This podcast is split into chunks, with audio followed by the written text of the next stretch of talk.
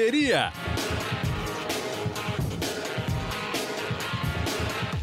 Olá, amigos. Você já está conectado no Correria, o podcast do GE que fala de corrida de rua, qualidade de vida, treinamentos, provas e tudo mais que estiver relacionado ao esporte. Você pode nos encontrar no seu agregador preferido de podcast, na Apple, no Google, no Pocket Cast ou, claro, no GE.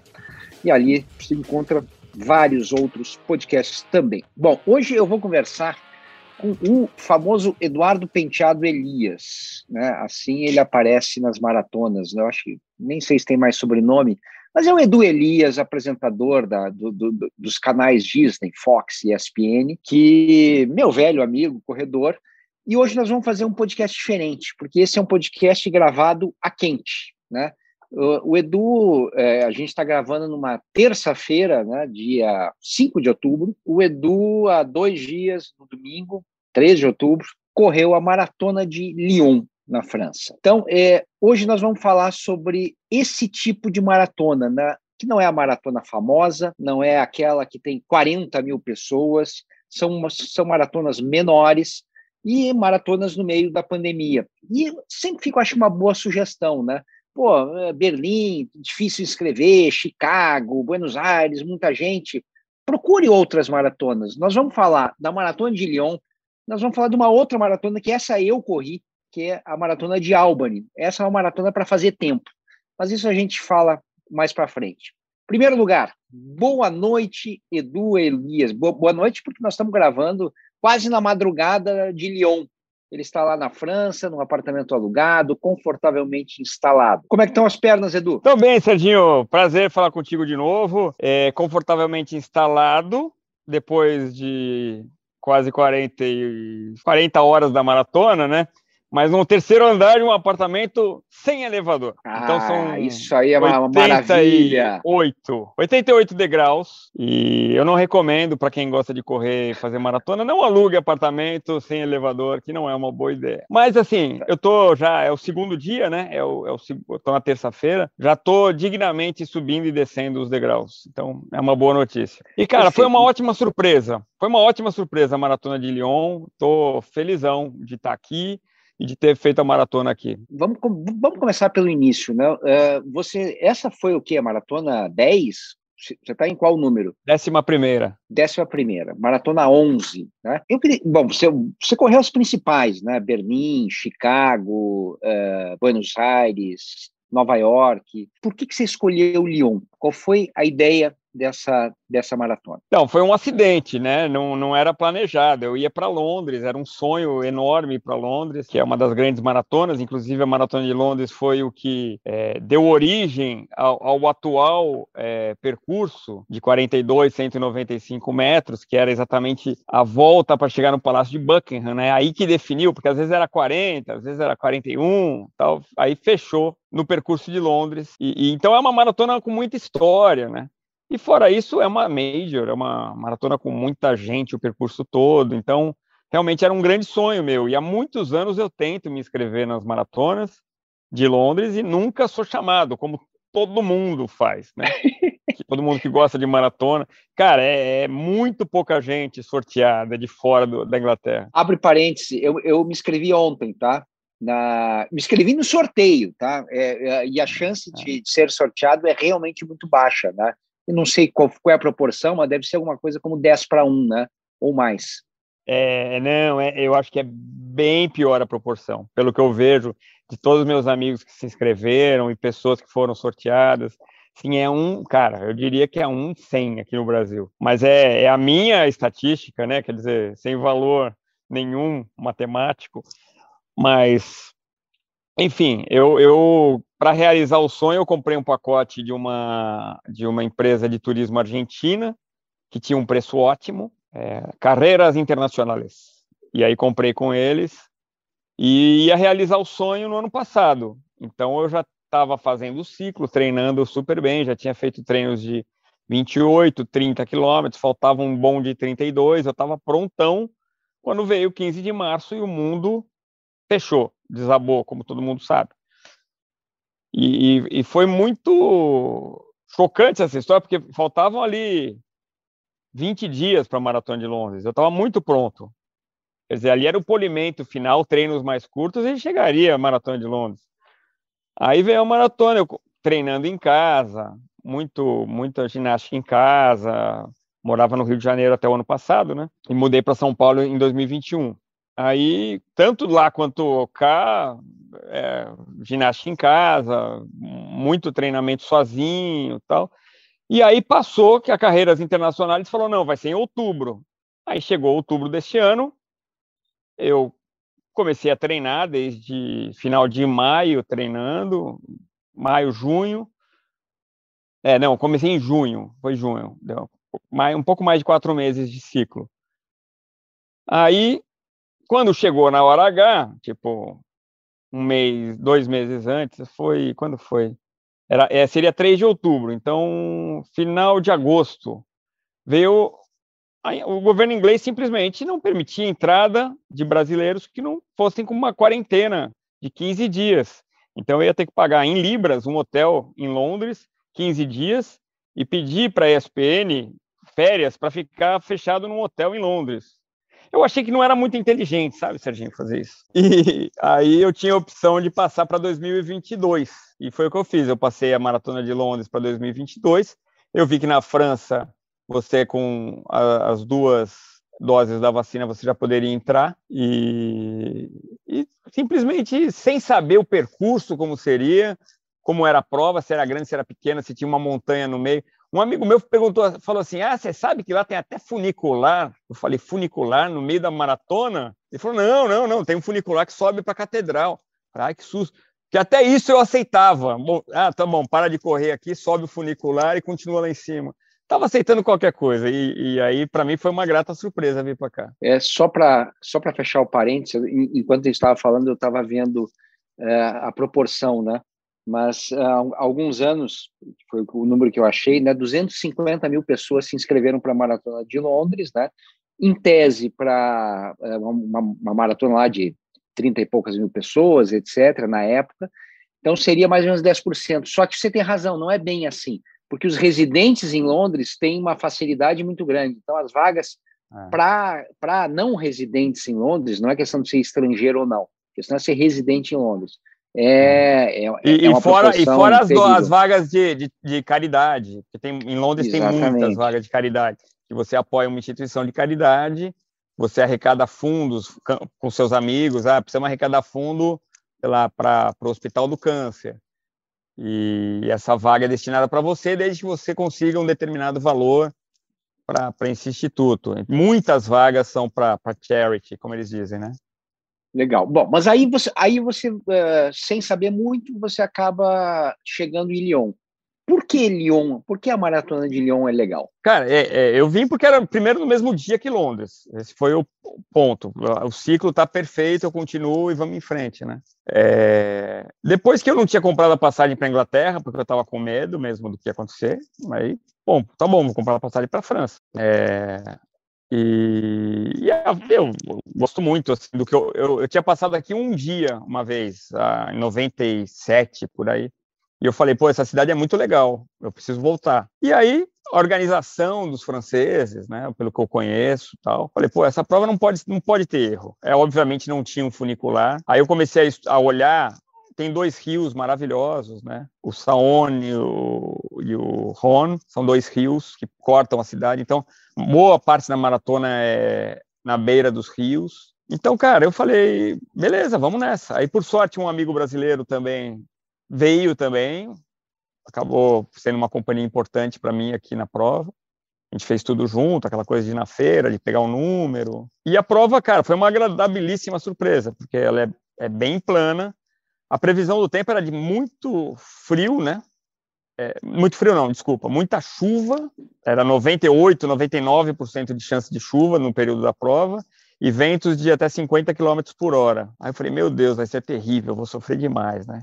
Aí, cara, foi chegando perto da prova, a chuva foi ficando para tarde, e efetivamente choveu às duas da tarde, eu já tinha chegado, e, a, e o vento deu uma diminuída de 50 para 35 km por hora. É muito vento. Com rajadas com rajadas de até 70 km por hora. Mas a, a, organização da prova até tirou grandes partes que eram em parques, e, e pôs para dentro da cidade para evitar acidente de galho cair na cabeça e tal. Mas a prova é muito boa, foi muito bem organizada, assim, um pouco faltou um pouco de água, assim, é, Algumas vezes a gente ficava com água a cada 5, 6 quilômetros. Mas essa aí é e... é uma característica de provas, de algumas provas uhum. europeias, né? Os americanos, a hidratação é, é enorme, e tal. Na Europa, nem tanto. Na Europa, várias provas são. são é, eu fiz eh, Paris, por exemplo, eu lembro que era uma prova com uma água bem contada, digamos assim. Não é aquela fartura de cada 2, 3 quilômetros é, de prova americana. Na né? Lyon, como é que ah, era é. a, frequ a, a, frequência de hidratação? É, então, fa faltou. Especialmente com essas mudanças por causa do vento, eu senti que é, teve grandes pedaços com sem água. E aí eu comi uma castanha de caju no quilômetro 37 para dar botar uma coisa salgada na boca, virou uma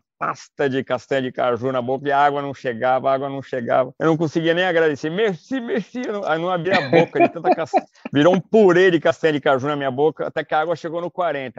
Então, assim, fez falta, mas eu tenho muito hábito de correr com garrafinha na mão. Então, eu, eu passava nos postos e pegava uma garrafinha e eu ia tomando aos poucos. Então, eu acabei sobrevivendo a esse problema. Mas, assim, de resto, a organização, a não tem tanta gente na rua como tem nas majors, obviamente que não. Mas tinha algumas bandas, tinha, tinha bastante gente, famílias, crianças tal. É, Para mim, não faz tanta diferença ter torcido o tempo todo, de ponta a ponta, com grandes multidões torcendo. Assim. Para minha mulher, por exemplo, faz. Ela fala, ah, não, eu preciso que tenha gente me empurrando, senão não vou. É, para mim, a corrida é uma coisa muito de cabeça, assim, tanto que eu já fiz maratona que ela perguntou, ela estava comigo, né? Ela falou: ah, você viu que tinha tal coisa em tal quilômetro? Eu falei: é mesmo? Tinha? Porque eu estava tão focado na prova, assim.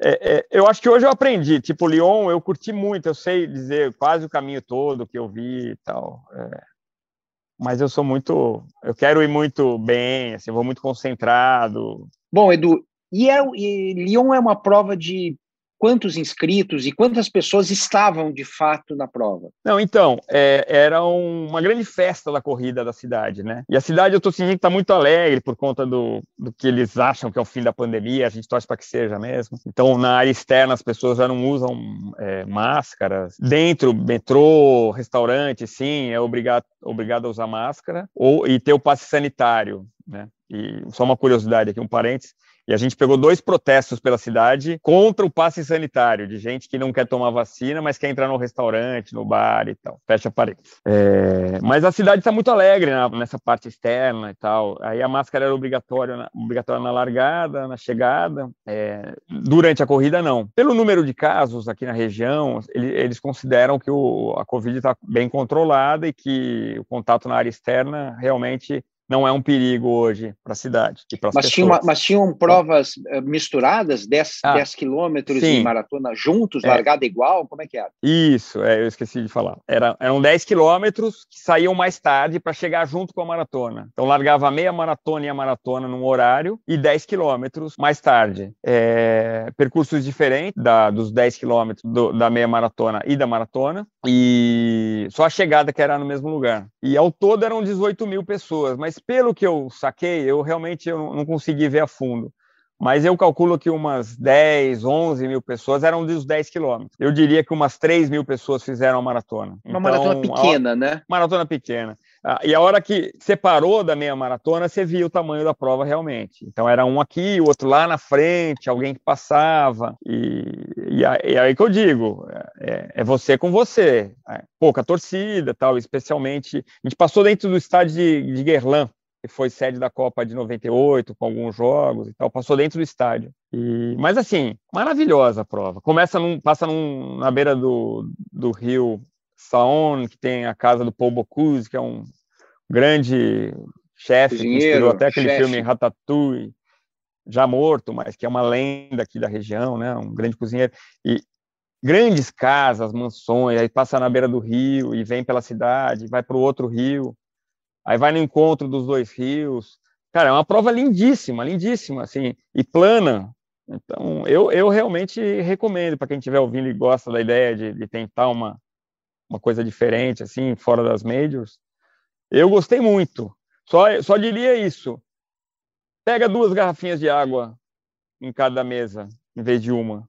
Porque sim, isso, isso vai fazer toda a diferença. E pelo jeito vale a pena fazer, dar uma estudadinha antes, né, no, no percurso, né? Estudadinha por quê? Porque não está sinalizado? Tá, evidente que está sinalizado. Mas é o tipo da coisa, você, é, você tem que levar alguma coisa de uma maratona, né? E levar alguma coisa de uma maratona não é a medalha, não, não são só as fotos, né? É, a, é aquilo que você vai ver, né? aquilo que vai entrar na tua cabeça, né? Então, pô, sim, você está falando aí da, da casa do Paul Bocuse, é, do, é, das outras casas, do, dos dois rios. Quer dizer, isso ninguém vai roubar de você jamais, né? Então, é, é, é e, é. e, e para lembrar, é sempre bom. Onde eu vou passar, né? É, isso, isso funciona bem, Sim. né? É, eu, eu costumo fazer que eu acho que é o mais inteligente a fazer, é, você não pode andar na véspera, né? Muito.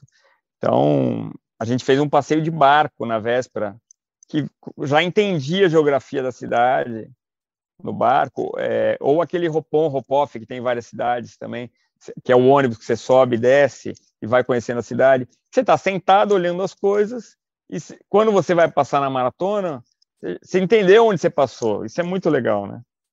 Sem dúvida, sem dúvida. É, é, a gente vai a gente vai aprofundar um pouco mais é, sobre a prova mesmo, mas eu vou, eu vou aproveitar essa, essa deixa para a gente falar um pouquinho de Albany também, né? Que é, é, que é, um, é um outro estilo de maratona. Tem até aquela música, né, Serginho? Linda do, do Paul McCartney. Albany. Ah. Não, não é isso? Não, essa é outra, essa é outra, essa é outra. Né? Mas Albany é, é uma maratona que é, eu estava em 2014 em busca do índice de Boston, né? E aí eu me dei conta que estava bem difícil conseguir o índice, né? E aí um dia eu digitei, né, Google, etc, maratonas que mais dão índice para Boston, né? Porque você tem índice por idade. Na época para mim era três horas e meia. E aí apareceu, apareceram duas maratonas, né? E uma delas era Albany. Albany? Onde é que é Albany? Eu nem, nem sabia direito onde era. Bom, Albany é a capital da, do estado de Nova York, né? Então fica ao norte de Nova York. É, essa, essa, essa maratona casualmente vai acontecer é, enquanto você estiver ouvindo esse podcast, mais ou menos na época, que é o fim de semana de é, 10 de outubro ou 11 de outubro? 10 de outubro. Domingo, 10 é domingo. Nesse, domingo, 10 de outubro, é, é onde geralmente acontece. Eu fui, vi quando começavam as inscrições, geralmente começa em março, né? Você entra no site ali, eu me inscrevi. E eu cheguei sem saber muita coisa. A única coisa que eu sabia é que o percurso era bacana, né, no sentido de ter um pouco de descida, uma descida leve. Se tiver uma descida muito pesada, você vai quebrar a parte muscular. E aí eu, eh, eu vi que era isso mesmo. Quando eu cheguei lá, eu descobri que era uma prova três vezes menor que a maratona de Lyon, que o, que o, o Edu está tá reportando aqui. Era uma prova de mil pessoas só. Né? Mil pessoas não é nada, né? se dispersa rápido. Só que essas mil pessoas, elas, 30% delas acaba é, pegando o índice para Boston. Então, é uma maratona de alto nível. Uma de cada três, 300 pessoas pegaram o índice para Boston no ano que eu fui. Então, as pessoas correm em pelotões, tem lá um cara com o pace, pace para 3 horas e meia, para 3 horas e 25, etc. E eu peguei carona num desses paces, a gente vai correndo é, a gente larga de uma cidadezinha perto de Albany, é tipo Boston, né? Que você larga de uma outra cidade e chega até Boston. É, e, e, você vai correndo ao lado do rio Hudson, que é, uhum. é do lado de uma ciclofaixa, etc. Então, é, é uma corrida que não tem ninguém para te apoiar. Ao mesmo tempo, você pode correr num pelotão, né? e esse pelotão te apoia muito bem, né? Inclusive, te protege do vento, né? Eu, na época, fiz o meu índice, fiquei feliz da vida, e descobri que pouquíssimos brasileiros sabiam né, dessa, dessa maratona. Né? Depois eu acabei Ô, escrevendo um livro. Diga. Não, não, só uma pergunta aqui, assim, é... primeiro para falar que os marcadores de ritmo aqui em Lyon, quem seguiu se estrepou, porque os caras estavam completamente errados é... e baixaram, inclusive, as bandeiras no final, é, erraram eu, por quê? Eu, eu, não, erraram o ritmo. O cara, o cara tava com a bandeira de 3,45 e eu tava indo para 3,45. E o cara tava muito na minha frente. Aí, depois, alguns quilômetros para frente, eu passei o cara, já não tinha ninguém atrás dele e já tinha baixado a bandeira. E depois o, O de quatro horas também eu vi. O, todos os caras erraram o ritmo aqui. Então, o único problema se você pega uma maratona assim, sem muito compromisso, talvez seja esse. Não confia no marcador de ritmo, né? Mas eu ia te perguntar outra coisa. Em Albany tinha camisas de países diversos, porque aqui, como em outras maratonas, eu vi ah, o cara com a camisa do México, da Alemanha, da Turquia. Aqui eu não vi ninguém, era só francês. Ah, sim, é, são, são, maratonas pequenas, né? maratonas locais quase. Né? Albany muito uhum. mais. A, a, única coisa que tinha americanos, esse, americanos de, uh, fora do estádio de Nova York, né? Que sabiam que era uma boa corrida para conseguir índice. Por isso eles se deslocavam, o cara ia de Chicago até lá, etc. Mas é uma maratona basicamente, basicamente local. É, e o, então, eu acho interessante a gente fugir um pouco desse, desse, desse circuito mais tradicional, né? É, e, enfim, experimentar coisas, experiências meio únicas, assim, né? É, eu fiquei super feliz. Agora, é, você também ficou super feliz, porque é, você é, é, você estava treinando, né? E treinando até com um pouco de medo, né? Fizemos um treino juntos aqui em São Paulo, né? Pô, hum. será que vai dar, etc. E deu, né? Você conseguiu com. Como é que foi a tua prova em matéria de tempo? É, é, era, era, era exatamente o que você queria? Como é que foi? Cara, o que eu queria mesmo era 3h44, era a minha meta. E eu cheguei em 3h48. Então, muita gente que está ouvindo vai falar, pô, mas esse cara tá falando por quatro minutos. É, mas assim, não, não, não foi derrota. Errei, assim, saiu um pouquinho fora, mas está ótimo, está maravilhoso. Inclusive por causa dessa história do vento, né? Que eu peguei um vento contra. Claro que às vezes o vento era a favor, mas a sensação que eu tive é que foi muito mais contra do que a favor o vento. E então minha meta foi quase cumprida. Eu fui muito bem até o quilômetro 35, mantendo ali um pace próximo de 5,20 por quilômetro. Quando deu 35, eu peguei uma margem do rio, realmente estava muito vento contra, que eu falei que estava sempre com pouca água. Então, eu fiz dois quilômetros para cima de 6. Então a média caiu muito, né? Aí eu fui fazendo força, aí voltei para 5,40 e no último quilômetro acabou sendo um dos mais rápidos, fechei em 5,9, aquela coisa, né? Burro voltando pro celeiro, né?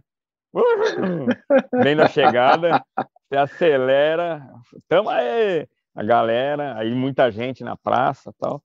Aí eu cheguei, o último quilômetro eu fiz a 5,9 e os últimos 300 metros deu 4,30 de ritmo, né? Então, acelerei que nem um louco mesmo. Mas assim, eu quebrei, assim, no sentido de não aguentar manter o ritmo até o final, né? Mas. Quebradinha, é né? Coisa. Isso, quebradinha, você não caminhou quebradinha. nem nada, você estava correndo, não. né? Quebrar, quebrar, quebrar é outra coisa, né? É você ficar destruído, ter que caminhar, etc. É. Você deu uma baixada de ritmo, né? É, o que já aconteceu em muitas outras maratonas que eu fiz, né? Então é, é, meio normal. Eu tentei uma coisa, não deu. Inclusive meu recorde, que foi 3 horas e 32, foi assim. Eu fiz muito bem a primeira metade e a segunda metade caiu demais. Então eu, eu tenho que tentar fazer um ritmo mais constante o tempo todo. Um, um dia eu vou conseguir ainda, mas não foi essa ainda. É, uma maratona só eu consegui a segunda metade mais rápida que a primeira, que foi um sonho, e foi super legal quando isso aconteceu, que foi em Buenos Aires. Eu consegui acelerar na segunda metade e fazer super bem. Aí fechei em 3,41 na época. Mas é isso, maratona, cara, é um desafio tão grande. Né? Meu amigo, por exemplo, não conseguiu completar. Meu amigo brasileiro que veio comigo aqui, Rodrigo, ele não conseguiu completar. Chegou, ele estava fazendo tudo perfeito, mas chegou no quilômetro 30, 31, ele falou, não dá. E é isso, em 2018 eu falei, não dá, não dá, porque meu joelho machucou. Não... Então você tem que admitir que a brincadeira da maratona, para quem tem vontade, é assim, superar um desafio gigante e que é por isso que é tão legal, né? Quando você completa, porque é, é difícil mesmo e no dia da prova acontece muita coisa que você não consegue, a cabeça ou um músculo que dói e tal. E então para mim foi muito muito legal a chegada aqui porque foram dois anos de treinamento, né? Foi o ciclo passado do ano passado, a pausa, o medo, o, puta, esse momento difícil que todo mundo viveu, é, tantas mortes, conhecidos, primos meus que morreram, é, o medo de, todo, né, de pegar, de passar para o meu pai, que tem uma saúde mais frágil. Enfim, aí veio esse outro ciclo e eu consegui concluir o ciclo e consegui fazer uma maratona num, num tempo super agradável, né? Então, cara, na, na chegada eu chorei pra caramba, chorei por essas pessoas, chorei por tudo que eu fiz sozinho, correndo de máscara, treinando em casa, treinando, né, pelas pessoas que perderam emprego nesse período, tanta dificuldade de tanta gente. Então, assim, não foi mais uma maratona, sabe? Foi talvez special one por isso tudo que aconteceu, né? O, essa emoção veio quando? Veio, veio na linha de chegada ou já veio no, no quilômetro final? Como é que foi? Não, na, na linha de chegada eu já estava. As fotos tão, da, da organização estão maravilhosas, assim. Não foi, claro, não é uma coisa planejada, mas eu cheguei gritando, gritando, soltando e é, soltando tudo que passei, que a gente passou, né, cara? E aí, é, a hora que eu cheguei, quando eu cruzei a linha de chegada, eles me deram uma camiseta seca, eu vesti de finisher, botei a camiseta e ali eu comecei a ver as pessoas chegando, ali eu desabei, ali fiquei, porque é, é um período muito emocionante da, da, nossa geração, né? Tudo isso, cara, que a gente ainda está passando. Então, eu consegui sair do Brasil.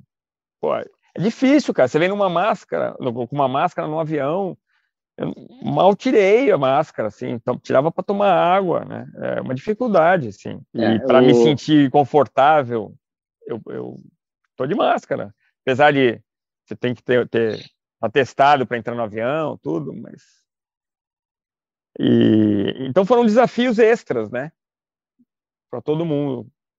Porque, é uma, tentando... porque é, uma grande volta à normalidade, assim, né? É, a, é, é, a, a, gente não voltou à normalidade, tanto que a gente está de máscara, né? E, e, mil protocolos e não sei o quê, mas o fato de você conseguir para uma prova organizada, né? É, ter conseguido treinar 42 quilômetros e completar a maratona, e no teu caso, é, você ainda completou num tempo legal, né? É, é, é uma, é uma baita vitória, né? É, é um pouco essa sensação, certo? É isso, é isso. É uma, é uma baita vitória e é um símbolo da retomada da humanidade, o símbolo da retomada da normalidade. Ainda que eu saiba que não, não estamos lá ainda, que a gente tem um número muito alto de óbitos no Brasil, é, variante Delta.